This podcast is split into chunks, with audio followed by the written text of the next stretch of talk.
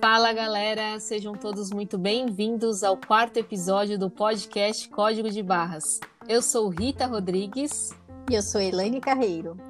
E o tema de hoje é transição de carreira. E aí, como o planejamento financeiro pode lhe ajudar nessa tomada de decisão tão importante? Hum, senta que lá vem história. Mas prometo que separamos os principais pontos de aprendizado da minha transição de carreira e espero que você aí que está escutando e considera fazer uma transição algum dia, que esse podcast possa lhe ajudar. Certo, Elaine?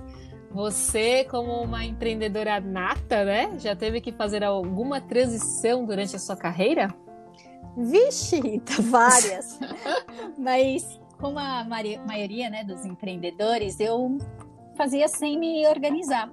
Vinha a ideia, achava legal e lá estava eu empreendendo, praticamente vivendo numa roleta russa. Eita, haja coração então, hein? Pois é. com certeza vai agregar muito, Elaine, com as suas experiências, tenho certeza. Então, bora começar esse podcast que eu sinto que promete. Bom, então, para começar e manter uma das tradições desse podcast, trouxemos uma pesquisa feita pela Terra e a Scoop Co. Espero que eu esteja falando o nome certo, tá? Com o apoio da Época Negócios, que aponta algumas tendências para o futuro do trabalho, certo, Elaine? Vamos lá, certo? A pesquisa mostrou que as carreiras estão cada vez mais flexíveis e que buscar desafios diferentes é o novo normal. Dos participantes da pesquisa, 63% já mudaram de carreira. Entre eles, 70% mais de duas vezes. Rita, eu não participei dessa pesquisa aí, mas faço parte da estatística. Já oh. mudei mais de duas vezes. Ah, então tá tudo certo aí, né? então vamos lá. Da, da parcela que ainda não fez a transição, 48% pretendem mudar nos próximos 12 meses e 70% querem uma carreira mais alinhada a seus interesses e propósitos de vida. Na pesquisa, não especifica se é uma transição de carreira de um funcionário ou se a pessoa muda de emprego para empreendedor. Mas, independente do cenário, eu acredito que as dicas que vamos passar aqui valem para ambos os cenários. Então vamos lá, Rita? Vamos. Rita, hoje eu tenho certeza que você vai contribuir muito para as pessoas que estão pensando em fazer transição de carreira. Então, bora lá para a minha primeira pergunta. Bora lá. O que te motivou a fazer uma transição de carreira? E até onde, né? Eu me lembro, você, você me contou que trabalhava em uma boa empresa, trabalho de certa forma estável, bom salário, mas mesmo assim você quis mudar? Por quê? Hum, pois é, né, Elaine? Meio incoerente, né? Para muitos, inclusive. Mas apesar de ter sido uma, uma das decisões assim mais difíceis que eu já tomei na vida, é, fazia muito sentido para o, meu, para o momento que eu estava passando, né? E aqui vai o meu primeiro conselho ou dica é, você é a melhor pessoa para saber o que você está passando. Então, avalie se realmente é a sua verdade ou se não é a verdade de outra pessoa. O que eu quero dizer com isso, né? Como você mesmo comentou, eu tinha todas as condições para manter a minha profissão do jeito que estava. Porém, eu não me sentia realizada profissionalmente. Isso ficou mais latente depois que eu tive filho. Vieram muitos questionamentos na minha cabeça, definição de prioridades. Eu senti uma falta é, do, do, daquele equilíbrio né, entre os dois mundos, maternidade e profissional. E isso começou a me incomodar demais. E só deixando claro, né, que todo esse processo não foi da noite para o dia, não, viu? É, durou por volta de um ano e meio, é, dentre várias conversas que eu tive com os meus líderes, tentativas de outras áreas, mas assim, no final não rolou. Uau, Rita, e me diz uma é. coisa, mesmo, mesmo sendo uma decisão tão pessoal, como é que foi a sua abordagem dentro de casa? Você comentava com o seu marido ou você tomou as decisões de forma mais solitária? Excelente ponto, Elaine. E aproveito a minha resposta para que, com base na minha recomendação, eu dou mais uma dica aqui. Não viva esse dilema sozinho ou sozinha, né?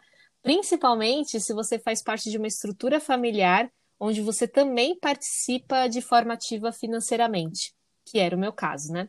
Certo. O, o, é, o alinhamento ele é super importante. É, no meu caso, era uma transição de carreira, onde eu iria trabalhar de forma independente, buscando mais flexibilidade com a maternidade, mas era assim, iniciar do zero. É, mesmo com toda a minha experiência profissional, que não se anula, com certeza, mas era uma carreira nova, onde eu preciso criar a minha história, o meu nome, a minha reputação. É, portanto, conhecer o negócio que você está iniciando e os possíveis cenários, inclusive financeiros, é muito importante. É, e de preferência, seja mais realista do que otimista. É, tem uma visão conservadora. É, setar a expectativa é muito importante, principalmente no início. Nossa, que incrível, Rita. E, e como é que você considerou o seu planejamento, tanto pessoal como profissional, mas após a sua transição? Hum, é importante ressaltar, Elaine, e você bem sabe, né, pois faz fazia gestão financeira corporativa, que você deve separar o seu planejamento pessoal do profissional. O junto, tudo junto e misturado não funciona aqui, né? Ai, Cita, mundo ideal, né? Mundo ideal, exatamente. Então eu vou quebrar aqui, Elaine, em duas esferas, né? Vou falar primeiro aqui da esfera pessoal.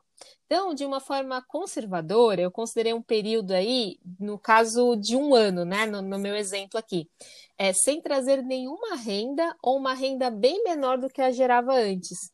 Então, ficando meu marido aí com 100% da bucha, né? da renda da casa e da responsabilidade. E aí, de novo, eu reforço a questão do alinhamento. Ele estava ciente disso, né? A sua decisão implica em afetar outras pessoas? Se sim, elas precisam estar alinhadas e principalmente de acordo com as suas decisões. Então é ponto importantíssimo, de verdade, gente, não não, negli não negligencie esse ponto, tá? Porque assim, né, toda ação tem uma reação. E aí vieram outras questões do tipo: como ficam as despesas da casa? Sim, a gente teve que ajustá-las à nova realidade. Entender o que era essencial e que, de certa forma, era um luxo, né? Vamos dizer assim. Fazer escolha, gente. E escolha significa fazer algumas renúncias. E foi isso que a gente fez por acreditar que, mesmo no curto prazo, fazendo um certo sacrifício, vai, vamos dizer assim, no médio e longo prazo eu enxergava melhores e diferentes possibilidades e cenários. Então, esse primeiro alinhamento foi dentro de casa e ter esse apoio, assim, foi fundamental. Você teve e tem apoio do seu esposo, certo? Correto. É importante considerar, e digo que, de certa forma, dá mais tranquilidade, né, quando se é casal, correto? Ah, com, com certeza, Elaine, ajuda é, bastante. É, eu que moro sozinha, né, nas minhas transições, o preparo, o planejamento deveria ser por um período até mais extenso, eu penso. Mas agora você me fez lembrar que nas minhas transições eu sempre tinha mais que uma atividade. Hoje eu posso dizer que poderíamos considerar como uma renda extra. Então eu Sim. sempre, eu sempre me preocupei que uma das atividades me desse uma receita para pelo menos bancar as minhas despesas fixas de certa forma, eu acredito que intuitivamente, eu também tive essa cautela aí para não entrar de cabeça nos novos negócios. Eu ia fazendo a transição assim, conforme a evolução do, do novo negócio, sabe, Rita? É, uhum. É, só que eu deveria ter feito como nós fazemos hoje, né? Nós, planejadoras, fazemos com, com os nossos clientes de uma forma mais estratégica, né? A gente cria estratégias, né? Mas Sim. E, mas naquela época, a, talvez a minha estratégia intuitivamente era sempre garantir uma outra atividade que me bancasse nas despesas, né? E porque a minha vida, na verdade, sempre foi empreender, né? Exatamente, Elaine. E que bom que hoje tem esse papel, né, do, da a figura do planejador, né, que ele monta de fato uma estratégia para essa transição de uma forma mais segura. E como a gente bem comentou aqui já algumas vezes, né, às vezes de uma, com uma visão mais imparcial. Mas eu diria, né, Elaine, que ouvindo aí você falar o seu depoimento, você já tinha o chip do planejamento inserido aí com você. Ah, mas só se for na transição mesmo. Ah, entendi. E aí, Elaine, o meu segundo, a minha segunda esfera, né, é para os negócios. Então, é entender quais os investimentos você fiz, precisa fazer no início, desde investimentos em desenvolvimento, que isso aí é para para o resto da vida, né, na realidade, e no seu modelo de negócio, né? Então, é fazer projeções mesmo de renda, de despesas, e em quanto tempo esse projeto se torna viável. Bem pontuado, viu, Rita? É, Elaine, e queria também falar mais uma coisa aqui, né? Divida o seu plano de negócios com pessoas que já vivenciaram ou vivenciam o seu negócio. Eles têm a experiência, né? Então, tenham mentores que vão lhe dar um direcionamento. Então, só para vocês entenderem como foi aqui comigo, né? Apesar de eu trabalhar há mais de 10 anos na área de finanças, eu tinha a experiência do mundo corporativo, que é completamente diferente do, do trabalho que hoje eu faço de forma pessoal, atendendo famílias e pessoas. Então, eu tive que passar por um período de desenvolvimento. E foi quando eu fiz uma formação de planejadora financeira pessoal na GFI, que foi, inclusive, onde eu conheci a dona Elaine. Oh, e você recebeu um presentão, né? Ah, é verdade, não posso a nem minha... discordar. É, a minha amizade, claro. Com certeza, não, não tenho nem que falar sobre isso. E no final dessa formação, eu apresentei o meu plano de negócios. E foi ali que eu comecei a validar se a minha visão era de fato realista. Porque até então eu estava muito no campo do achismo, porque eu não tinha experiência prática, né? Eu não tinha vivenciado aquilo ainda. Então, alguns ajustes tiveram que ser feitos, e aí, com uma visão mais ajustada e clara dos próximos passos, aí de fato eu ingressei na minha carreira de planejadora. Então é aquela coisa, viu, gente? Espere o melhor, e eu diria que eu sou uma pessoa meio que otimista por natureza, mas se prepare para o pior também. Bem pontuado, Rita. O otimismo tem que fazer parte da, da, das pessoas, principalmente daquelas que empreendem hoje. E falando nisso, assim, qual que foi a, a sua maior dificuldade durante esse seu processo de transição? Hum, vou abrir o coração agora, hein? eu diria, Elaine, que eu ainda estou nesse processo, viu?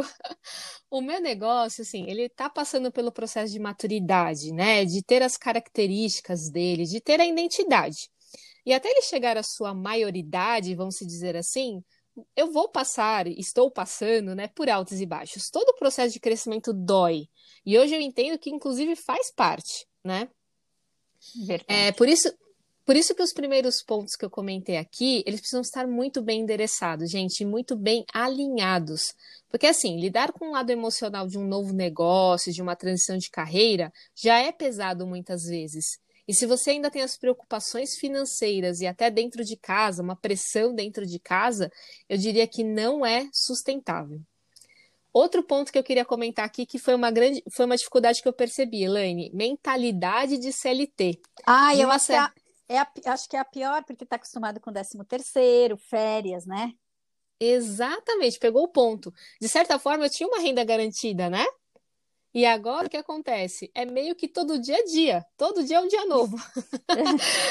com com possibilidades e novos resultados, inclusive sejam eles bons ou ruins, né? E, e, que fazer a gestão das suas próprias expectativas é muito importante nesse momento, muito importante. Mas eu também diria que é bem desafiador. Nossa, e que desafio, viu? Sabe, é. Rita, a, a maioria das pessoas que fazem transição de carreira de CLT para autônomo, por exemplo, passam a viver de receita variável, certo? Sim. E, e haja disciplina para isso, vamos combinar? Nossa Senhora, com certeza. Por, porque é uma mudança muito grande passar a viver com essa receita variável. E a sua história me fez lembrar da minha situação como autônoma em alguns momentos da minha vida que, que eu fiz transição. Bom, eu tive um trabalho CLT só no início da, da minha vida profissional. Eu nunca, depois eu já fui logo empreender, eu nunca tive salário fixo. E antigamente uhum. isso para mim era praticamente viver no sufoco. Eu não conseguia fazer nenhum tipo de planejamento, pois um mês eu ganhava muito bem, mas eu podia passar dois, três meses ganhando o mínimo. Então eu vivia um dia de cada vez. E o que, que eu aprendi, né? E hoje, com todo, né, passando pelo planejamento, me tornando planejadora, Hoje eu passo para os meus clientes em transição de carreira, ou até mesmo os autônomos, que é muito importante a gente entender como vamos lidar com a nova receita, já que ela não vai ser fixa. Eu, uhum. eu quando vou fazer o planejamento e calcular a média da receita, eu, eu não calculo simplesmente a média do último ano. A, a, óbvio, faço esse cálculo, mas eu ainda tiro 20%. Por quê? Porque a gente sempre pode, pode correr um risco de ter uma intercorrência em alguns meses. Então, na, na minha vida, eu busco, eu busco calcular as minhas despesas fixas e até as variáveis, né, dentro de uma média uhum. mínima.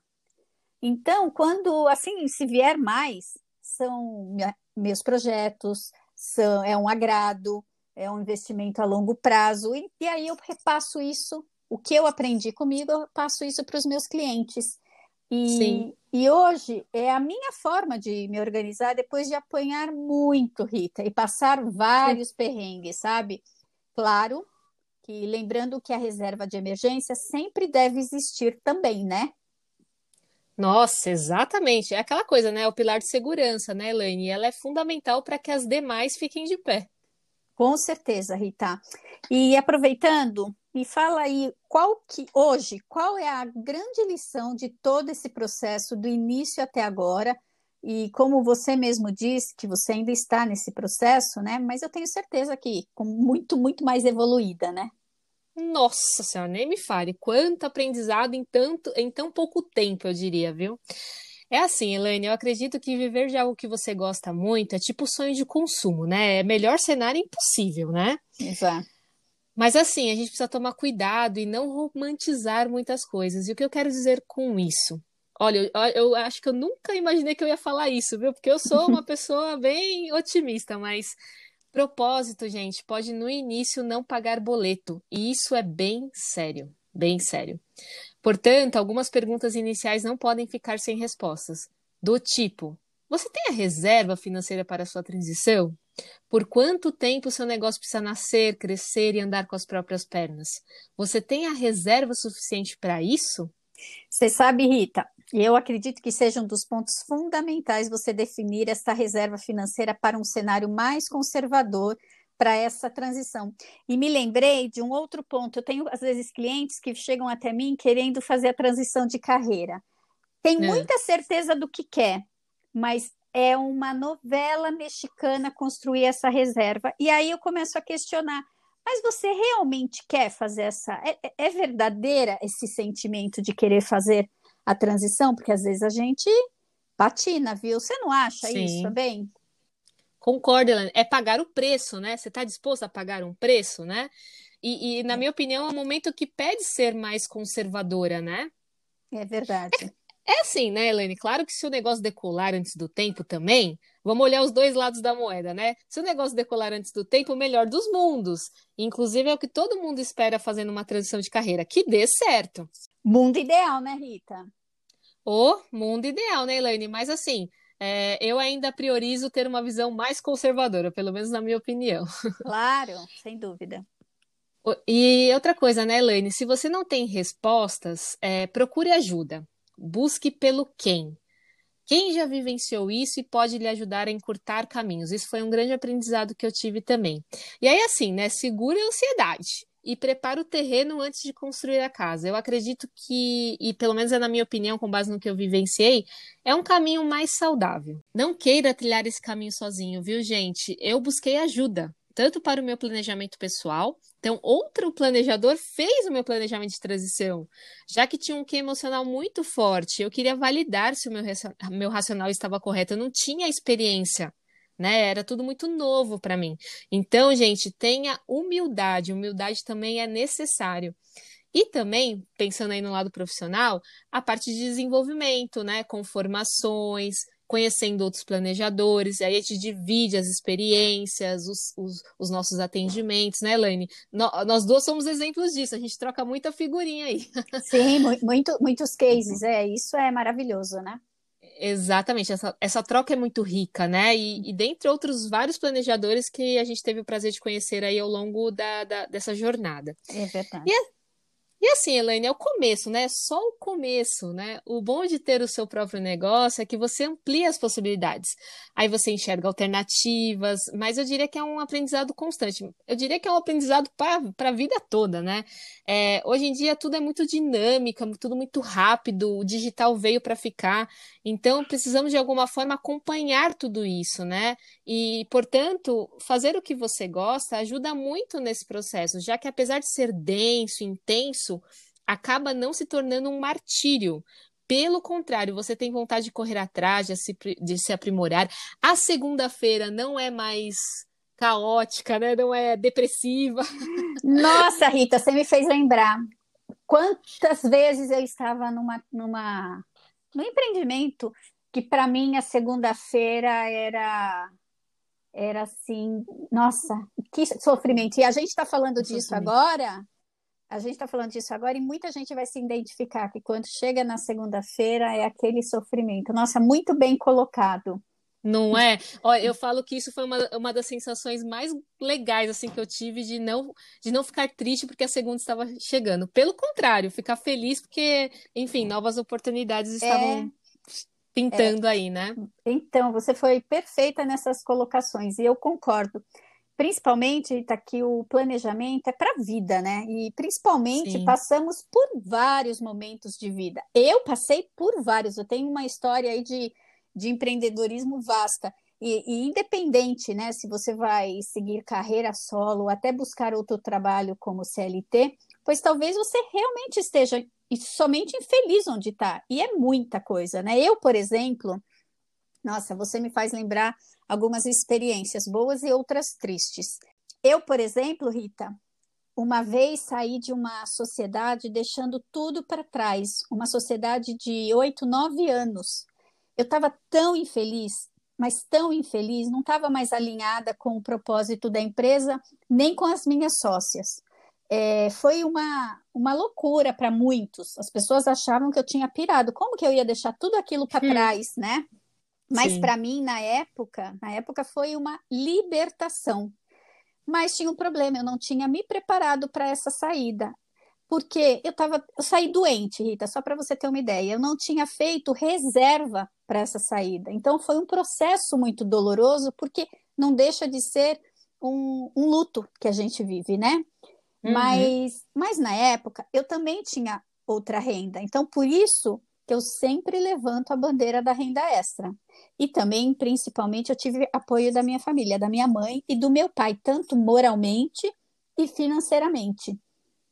Inclusive de, dos meus amigos. Muitos me ajudaram a, a até encontrar um novo caminho, um novo propósito, né? E é importante a gente falar, pedir, comunicar. É, foi exatamente o que você disse no início do podcast não querer Sim. fazer, não querer fazer tudo sozinho, ter humildade, dividir com a família, amigos, ou até hoje a gente conhece, a gente sabe, né? Buscar uhum. buscar o profissional que somos nós, que monte uma estratégia para essa transição, como ocorreu com você. Sabe, Sim. sabe, Rita, eu passei uma vida empreendendo sem me planejar. E de certa forma, tive sorte, tive família, né? E isso fez com que eu não tivesse tantos prejuízos. Portanto, Rita, independente se você é CLT ou autônomo, nós, nós podemos ter várias transições de carreira e de vida. Então, o planejamento ele tem que ser consistente, entende? Perfeito, Elaine. E eu queria só aproveitar que você tocou nesse ponto do CLT. Só deixar claro que não tem certo e errado aqui, não, viu? Eu sinto que muitas vezes parece que sair do CLT vai resolver a vida. Não é verdade? verdade. E, e eu sinto que, de uma forma geral, as pessoas têm se questionado se o que elas fazem são de fato o que elas gostariam de fazer para o resto da vida, enfim.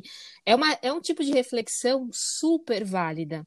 Mas, eu, mas hoje em dia, eu também acredito que tem empresas mais inovadoras, até na forma de trabalhar, que pode ter uma política de salário boa, enfim, que dá todos os recursos para o colaborador também se desenvolver e ter uma vida financeira organizada é, sendo o CLT, né? Então, de todos os cenários, dá para tirar proveito. Aí vai de cada pessoa entender se está em linha com aquilo que ela quer alcançar e realizar na vida. E uma coisa importante, não é porque hoje eu sou CLT A gente tem o direito, às vezes a gente começa uma atividade, quantas pessoas se formam, começam uma atividade e no meio do caminho ou perderam, perderam o propósito. Então, é. Não, não, é, não, não é o fim do mundo, né? Nós vamos, como eu falei, nós vamos ter várias transições durante a vida, e hoje é muito mais. A gente, a gente entende que é muito mais fácil é, se preparar para essa transição. Você não precisa ali ficar em sofrimento como eu fiquei durante anos. Exatamente, Elaine, muito bom. Ah, gente, chegamos ao final desse podcast. Tenho certeza que muitas pessoas vão se identificar com nossas histórias e outras ficarão reflexivas. E tá tudo certo, é esse o objetivo mesmo: ajudar a todos. E mantendo a tradição desse podcast, Elaine, qual é o seu código de hoje? Meu código de hoje, Rita, é organização. Mas primeiro, Rita, das ideias. Do que realmente você quer, do que realmente você está disposto, o preço que você está disposto a pagar, da nova rotina que vai existir e, óbvio, também das finanças. Antes de tudo, organizar a própria cabeça para depois organizar a vida. Lembrando como sempre a gente fala, a mudança é de dentro para fora. E o seu Muito código? Bom. E o seu código, Rita, qual é? Elaine, meu código é foco. Gente, é o seguinte, ó, falando português claro aqui. Os altos e baixos estarão batendo na nossa porta o tempo todo. A gente vai ter que saber lidar com eles. Mas se você organiz, se organizou, e aí eu vou em linha com a palavra da Elaine, organização, você consegue manter o foco naquilo que você quer realizar e naquilo que é importante, né? Perfeito, perfeito, Rita. Então é isso, gente. Espero que tenham gostado e que de alguma forma esse episódio tenha agregado algum valor para você que está aí escutando. É, busque seus sonhos, viu? E ó, eu tenho uma filosofia de vida. Se não estamos nessa vida para isso, então eu não sei o que a gente está fazendo aqui, viu? mas faça isso com responsabilidade, se organizando, se planejando e principalmente é, tendo essa, essa, essa ótica de responsabilidade se tem outras pessoas que dependem de você. Elaine, muito obrigado por mais um, episódio, pelas suas riquíssimas contribuições aqui. Até a próxima. Rita, adorei conhecer mais alguns detalhes aí da sua transição. Obrigada por compartilhar. Eu tenho certeza que vai ajudar muita gente. E até o próximo podcast. Beijo, gente. Beijo, tchau. Tchau, tchau.